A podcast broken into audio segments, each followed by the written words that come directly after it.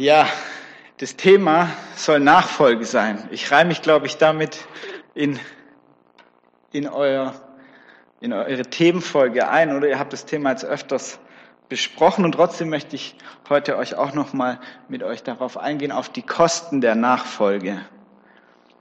Genau, Clemens, wenn du eine Folie weitermachst. Und zwar möchte ich folgende Fragen zusammen mit euch beantworten. Was ist Nachfolge? Ja, was bedeutet Nachfolge? Was ist Nachfolge?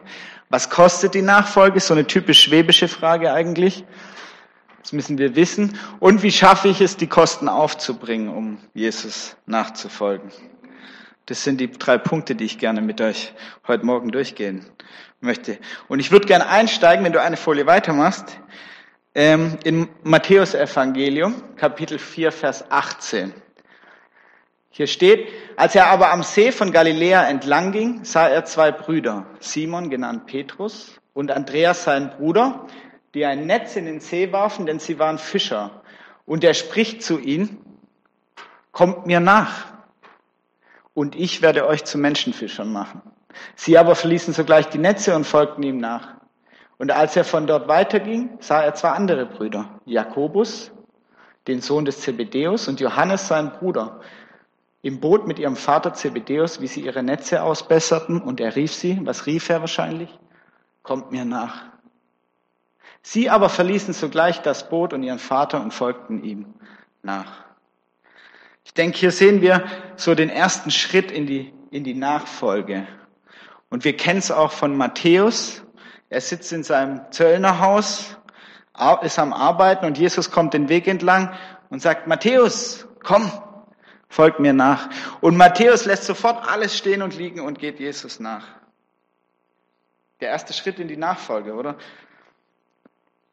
So beginnt Nachfolge. Jesus kommt und sagt, komm und folge mir nach. Und du kommst und folgst ihm nach.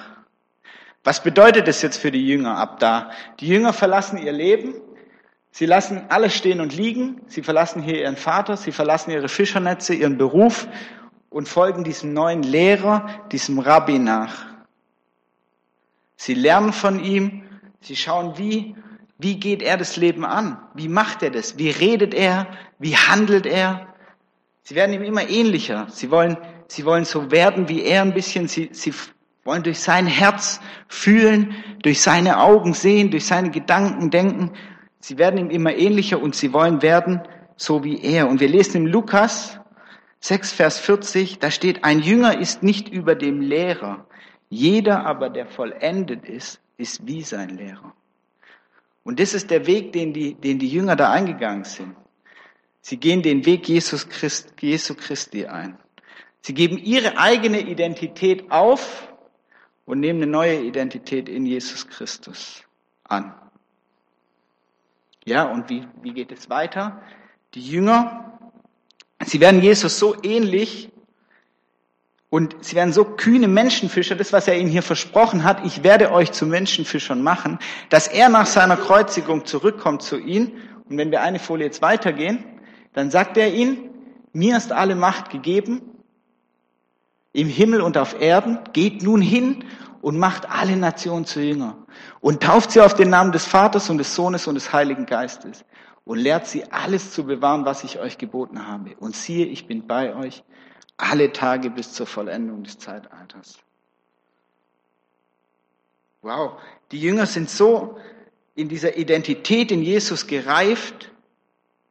Sie sind ihm so gleich geworden, dass sie jetzt die größte Aufgabe übertragen gekriegt haben, die einem Mensch teil werden darf. Sie dürfen das machen, was er getan hat, als er hier, bevor er ans Kreuz gegangen ist. Sie, sie durften ihm jetzt, sie durften jetzt vorgehen und sie durften sagen, komm, folge Jesus nach. Komm, folge du Jesus nach. Und so war's doch. Gestern oder heute ist einer dieser Nachfolger, dieser Jünger zu dir gekommen und hat dir gesagt, Jesus ist der Weg, die Wahrheit und das Leben und niemand kommt zum Vater als durch ihn. Und was hast du gesagt? Super, will ich mache ich. Und jetzt bist du ein Nachfolger. Jetzt bist du ein Nachfolger Christi und du lernst Jesus Christus kennen. Du gehst eine enge, intime Beziehung mit ihm ein, um eine Identität in ihm zu bekommen. Du gibst deine Identität auf und nimmst eine neue Identität in Christus an. Und du wirst zum Menschenfischer. Und du darfst gehen und sagen, komm und folge Jesus nach. Und du darfst Gottes Königreich bauen, um es dann zu erben. Das ist Nachfolge, oder? Ja? Okay. Okay. Dann gucken wir uns doch die Kosten der Nachfolge an. Gehen wir, gehen wir die Kosten der Nachfolge. Jesus erklärt einmal in der Bibel, dass Nachfolgen mit Kosten verbunden ist, dass es nicht umsonst ist, ihm nachzufolgen. Und dazu lesen wir einen der herausforderndsten Stellen in der Bibel, die geschrieben stehen. Und die, die steht in Lukas 14, Vers 25 bis 35. Und hier steht, es gingen aber große Volksmengen mit ihm und er wandte sich um und sprach zu ihnen, wenn jemand zu mir kommt und hasst nicht seinen Vater, die Mutter und die Frau und die Kinder und die Brüder und die Schwestern, dazu aber auch sein eigenes Leben, so kann er nicht mein Jünger sein. Und wer nicht sein Kreuz trägt und mir nachkommt, kann nicht mein Jünger sein oder kann mir nicht nachfolgen. Denn wer unter euch, der einen Turm bauen will, setzt sich nicht vorher hin und berechnet die Kosten, ob er das Nötige zur Ausführung habe. Damit nicht etwa, wenn er den Grund gelegt hat und nicht vollenden kann, alle, die es sehen, anfangen, ihn zu verspotten. Und sagen, dieser Mensch hat angefangen zu bauen und konnte nicht vollenden. Oder welcher König, der auszieht, um sich mit einem anderen König in den Krieg einzulassen, setzt sich nicht vorher hin und ratschlagt, ob er imstande sei, dem mit 10.000 entgegenzutreten, der gegen ihn mit 20.000 zurückt. Wenn aber nicht, so sendet er, während er noch fern ist, eine Gesandtschaft und bittet um Friedensbedingungen. So kann nun keiner von euch, der nicht allem entsagt, was er hat, mein Jünger sein. Das Salz ist gut. Wenn aber das Salz kraftlos geworden ist, womit soll es gewürzt werden? Es ist weder für das Land noch für den Dünger tauglich. Man wirft es hinaus. Wer Ohren hat zu hören, der höre. Wir steigen mal vorne ein. Da sagt er, da steht geschrieben, nochmal eine Folie zurück bitte. Da steht geschrieben, es gingen aber große Volksmengen mit ihm und er wandte sich zu ihnen um und sprach. Und wir kennen die Situation auch aus dem Johannesevangelium zum Beispiel, nach der Speisung der 5000, ja, setzt Jesus über, über den See Genezareth und er kommt nach Kapernaum. Und dort warten schon diese Menschen, die er gespeist hat. Sie suchen ihn schon überall. Und sie sagen, sie finden ihn und sagen, hey Jesus, klasse, dass du da bist. Wir wollen dir nachfolgen. Du bist da cool, hey. Und was sagt Jesus? Er sagt, ihr, ihr wollt mir nicht nachfolgen, weil ihr die Zeichen erkannt habt. Ihr wollt mir nachfolgen, weil ihr wieder hungrig geworden seid. Jesus macht deutlich, dass er keine Nachfolger möchte, die ihm nachfolgen, weil er so ein toller Heiler ist oder weil er so ein guter Versorger ist. Er möchte Nachfolger, die ihm nachfolgen, weil er Jesus Christus ist. Und das möchte ich auch dir geben. Es ist uns doch ganz klar, wenn du, wenn du Bruder eine Frau für dein Leben suchst und du erkennst, diese Frau liebt dich nur deines Geldes wegen,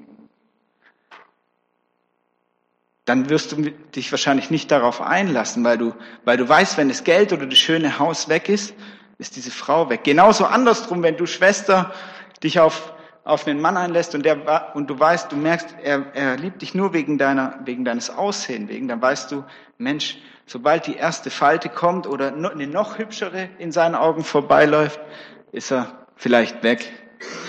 Du möchtest, dass, dass dich dein Ehepartner liebt, weil du du bist. Und so möchte Jesus, dass die Menschen ihm nachfolgen, weil er Jesus Christus ist.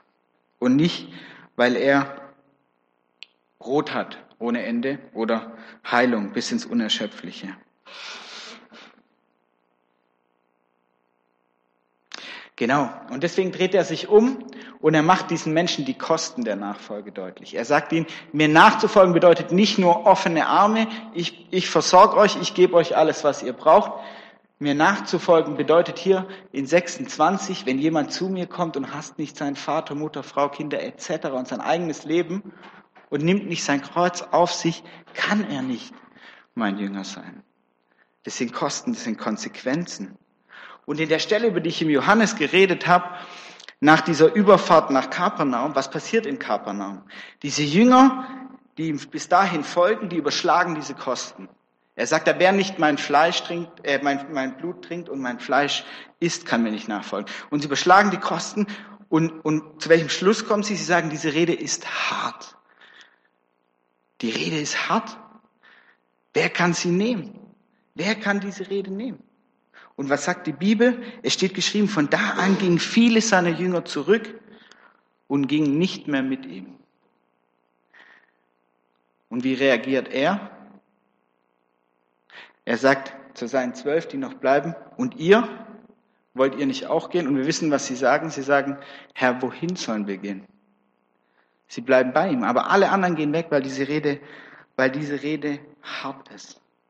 Und ich glaube, auch wenn wir ehrlich sind, wenn wir diese Worte hier in Lukas 24, äh 14, Vers 26 lesen, dann sind die für uns auch hart, oder? Das sind harte Worte. Wenn wir uns eine andere Stelle angucken, in Matthäus 10, Vers 34 bis 39, sagt er einmal ziemlich die gleichen oder ähnlichen Worte. Er sagt, meint nicht, dass ich gekommen bin, Frieden auf die Erde zu bringen. Ich bin nicht gekommen, Frieden zu bringen, sondern das Schwert. Er warnt schon so ein bisschen vor, jetzt kommt gleich was, jetzt kommt gleich was Heftiges. Und, und hier, ich möchte nicht, dass ihr euch irgendwie hier falsche Erwartungen habt. Ich bin nicht gekommen, um bedingungslosen Frieden für dich zu bringen. Ich bin gekommen, um dir das Schwert zu bringen, um dir die Wahrheit zu bringen, um das Wort Gottes zu bringen. Kein bedingungsloser Frieden. Er warnt, die, er warnt schon vor. Und dann sagt er hier eigentlich ziemlich die identischen Worte, nur dass er nicht Hass verwendet, sondern Liebe. Er sagt, wer Vater oder Mutter mehr liebt als mich, ist meiner nicht würdig. Und wer Sohn oder Tochter mehr liebt als mich, ist meiner nicht würdig. Und wer nicht sein Kreuz aufnimmt und mir nachfolgt, ist meiner nicht würdig. Wer sein Leben findet, wird es verlieren und wer sein Leben verliert um meinetwillen, wird es finden. Jesus weiß, dass diese Worte für uns hart sind. Deswegen, wenn du eine Folie weitergehst, sagt er in Matthäus 11, Vers 16, glückselig ist, wer an mir keinen Anstoß nimmt. Er weiß, Mensch, die, die Worte sind hart für dich, die Worte sind hart für mich erstmal. Das sind Kosten für uns, da erschrecken wir, definitiv. Unbezahlbar erscheinen diese Kosten für uns im ersten Moment. Unbezahlbar. Kannst du nochmal zurückgehen zum Lukas? Ja, danke. Genau, unbezahlbar diese Kosten. Aber was sind das für Kosten? Und ich möchte dich fragen und ich möchte einen Vergleich stellen. Bevor du deine Ehe in deinem Leben eingegangen bist, hast du deine Kosten überschlagen. Hast du dir überlegt, was diese Ehe für dich bedeuten kann. Was hast du für deine Ehe gezahlt? Was hast du bis jetzt für deine Ehe gegeben? Was würdest du dafür geben? Was würdest du für deine Kinder geben? Würdest du deinen Job aufgeben, um bei deiner Familie zu sein, wenn die dich braucht? Würdest du den roten Cabrio verkaufen, den du dir immer sehnlich gewünscht hast und von dem du geträumt hast, um ein Familienfahrzeug zu kaufen? Würdest du bei deiner Mutter ausziehen, um mit deiner Frau zusammenzuziehen, obwohl deine Mutter will, dass du bei ihr bleibst? Ja? Wärst du bereit, alles stehen und liegen zu lassen, um mit deiner Traumfrau durchzubrennen? Würdest du? Würdest du für deine Kinder und deine Frau dein Leben lassen, wenn es darauf ankommt, sie zu schützen?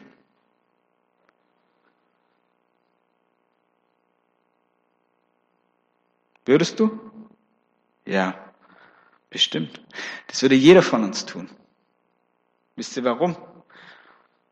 Weil wir unsere Familie lieben, oder? Weil wir unsere Frau lieben und weil wir unsere Kinder lieben. Und das ist nichts anderes, was Jesus hier sagt. Wir haben die Kosten für unsere Familie gezahlt. Wir sind bereit, diese Kosten, die Jesus hier aufstellt, haben wir für unsere Familie bereits verstanden. Bist du bereit, diese Kosten auch für Jesus zu zahlen? Was sagt dir Jesus hier an diesem Vers? Er sagt dir, wenn du mir nachfolgen willst, muss deine Liebe zu mir so groß sein, dass jede Liebe, die du bisher kennst, jede Liebe, die du zu deiner Mutter, zu deinem Vater, zu deinem Kind hast, zu deinem eigenen Leben, dagegen so aussieht wie Hass. Er sagt nicht, du sollst deine Kinder, deine Familie hassen. Das wissen wir. Dafür haben wir die Bibel schon, kennen wir die Bibel gut genug. Er sagt, ehre deine Eltern, liebe deinen Nächsten. Er bringt den größtmöglichen Kontrast. Ja? Es muss nicht heißen, dass ich meine Familie verlassen muss, um Jesus nachzufolgen. Aber wenn es drauf ankommt, dann bin ich bereit. Es muss nicht heißen, dass ich den roten Cabrio verkaufen muss, wenn ich in die Ehe reingehe. Aber wenn es wenn es ansteht, dann bin ich dazu bereit. Und genauso bin ich dafür bereit, für Jesus alles zu geben, wenn es darauf ankommt. Er sagt zu dir das, was in Matthäus 22, Vers 37 geschrieben ist. Und es steht in der Folie da hinten. Du sollst den Herrn, dein Gott lieben, mit deinem ganzen Herzen und mit deiner ganzen Seele und mit deinem ganzen Verstand. Und ich glaube, das sind die Kosten, von denen er spricht. Das sind die Kosten der Nachfolge. Liebe deinen Gott mit deinem ganzen Herz, mit deiner ganzen Seele, mit deinem ganzen Verstand. Alles. Alles gehört Gott. Alles sind die Kosten. Das Herz in unserem Körper ist mit jedem, mit jedem Bereich verbunden und versorgt alles. Wir wissen, jeder Teil, der nicht versorgt wird, von unserem Herz stirbt ab. Und so ist es auch mit unserem geistigen Herz, oder? Unser Herz ist gebunden an alle Bereiche in, uns, in unserem Leben. An Familie, an unseren Beruf vielleicht, an unser Haus oder an, an unsere Ziele. Jesus möchte, dass du dein Herz von den Bindungen frei machst und voll an ihn bindest. Und dann, alles, was du dann liebst, liebst du durch ihn. Dein ganzes Herz, deine ganze Seele und dein ganzer Verstand richtet sich ihm aus. Wow. Friedrich Bonhoeffer, ich möchte euch ein Zitat von ihm vorlesen. Dietrich, Entschuldigung, sagt, teuer ist die Gnade vor allen Dingen darum, weil sie Gott teuer gewesen ist. Weil sie Gott das Leben seines Sohnes gekostet hat. Und weil uns nicht billig sein kann, was Gott teuer ist. Teure Gnade ist Menschwerdung Gottes. Teuer ist die Gnade, weil sie den Menschen unter das Joch der Nachfolge Christi zwingt. Teure Gnade ist der verborgene Schatz im Acker, um dessen Willen der Mensch hingeht und mit Freuden alles verkauft, was er hatte. Die köstliche Perle, für deren Preis der Kaufmann alle seine Güter hingibt. Die Königsherrschaft Christi, um deren Willen sich der Mensch das Auge ausreißt, das ihn ärgert. Der Ruf Jesu Christi, auf den hin der Jünger seine Netze verlässt und nachfolgt. Teure Gnade ist das Evangelium, das immer wieder gesucht, die Gabe und die Gebeten, die Tür, an der geklopft werden muss. Teuer ist sie, weil sie in die Nachfolge ruft. Gnade ist sie, weil sie in die Nachfolge Jesu Christi ruft.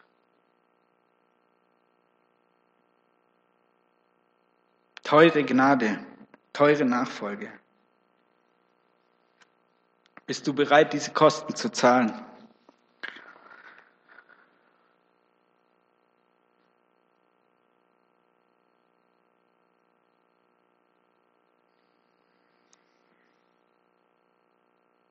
Ich möchte euch ein paar Tools heute Morgen noch mitgeben, wenn ich noch ein bisschen Zeit habe. Ich möchte euch ein paar Tools heute Morgen noch mitgeben, die wir bestimmt alle kennen, aber die uns helfen können, einfach in dieser Liebe zu Christi so zu wachsen. Es ist irgendwie so ein, so ein Vers, der, und auch dieses, dieses Gebot, das schreckt uns vielleicht erstmal ab. Für mich war das, war das immer so, ich habe gedacht, boah, Herr, echt, ich soll, ich soll dich so sehr lieben, dass, dass die Liebe zu meiner Familie so aussieht wie Hass. Das ist irgendwie erstmal was Abschreckendes.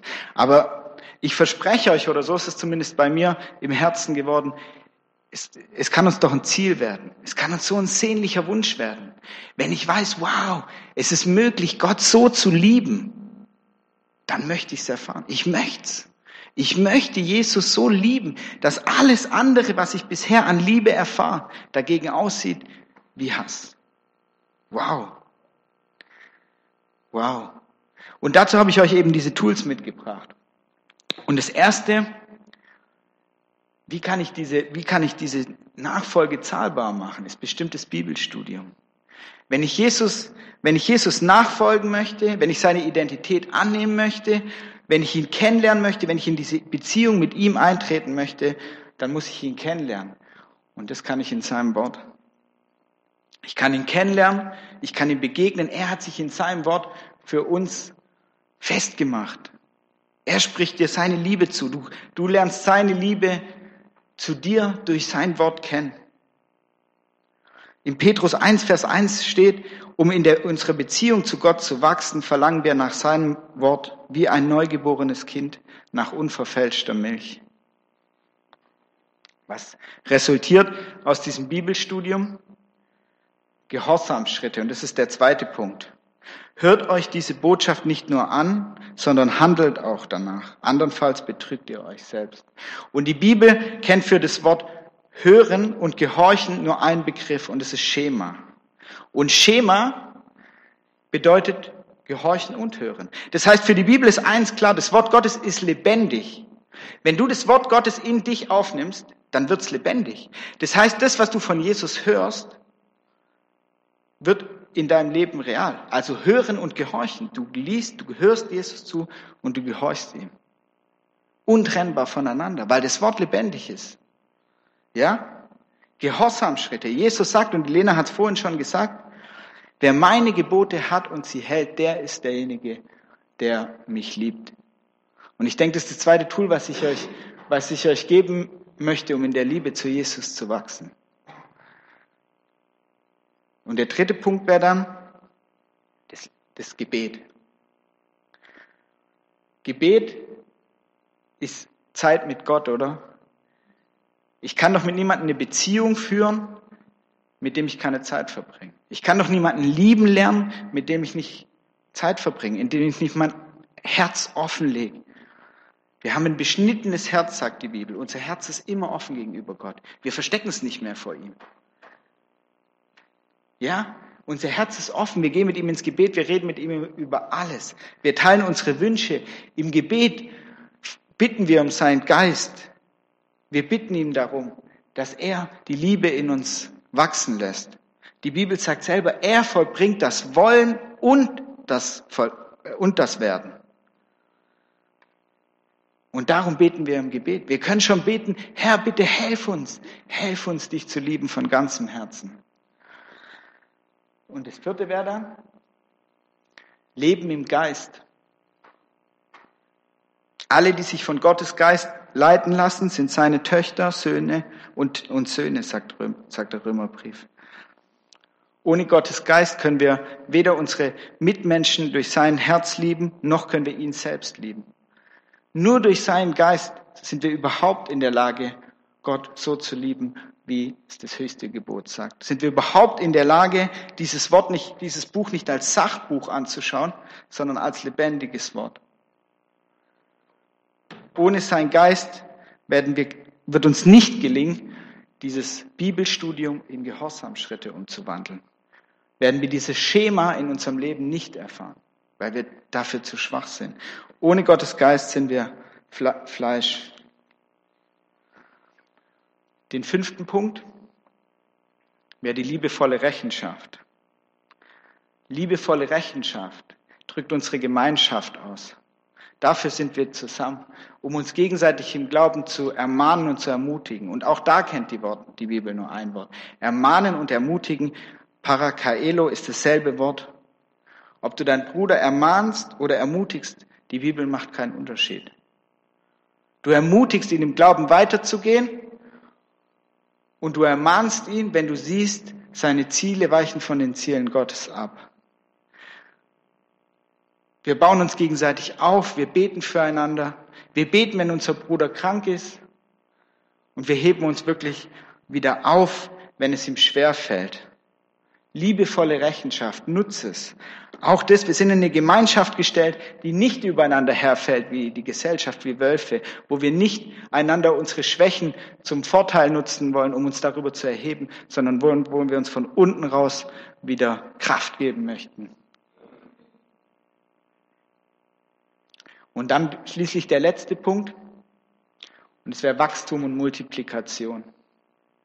Das ist genau das, wofür, wo uns ja Jesus in die Nachfolge gerufen hat. Wir sollen Menschenfischer werden. Gott sagt einmal zu Abraham, Abraham, ich möchte dir ein, ich möchte dich segnen, dass du ein Segen bist. Und das möchten wir doch. Wir sind doch Diener Gottes. Wir möchten den Menschen ein Segen sein. Wir haben vorhin so oft darüber kurz geredet, gebetet. Wir möchten ein Licht auf dieser Welt sein. Wir möchten dieses Evangelium weitergeben. Gottes Geist ist keine Einbahnstraße, sondern Multiplikation. Wir möchten sein Reich bauen, dass wir es am Ende miterben können.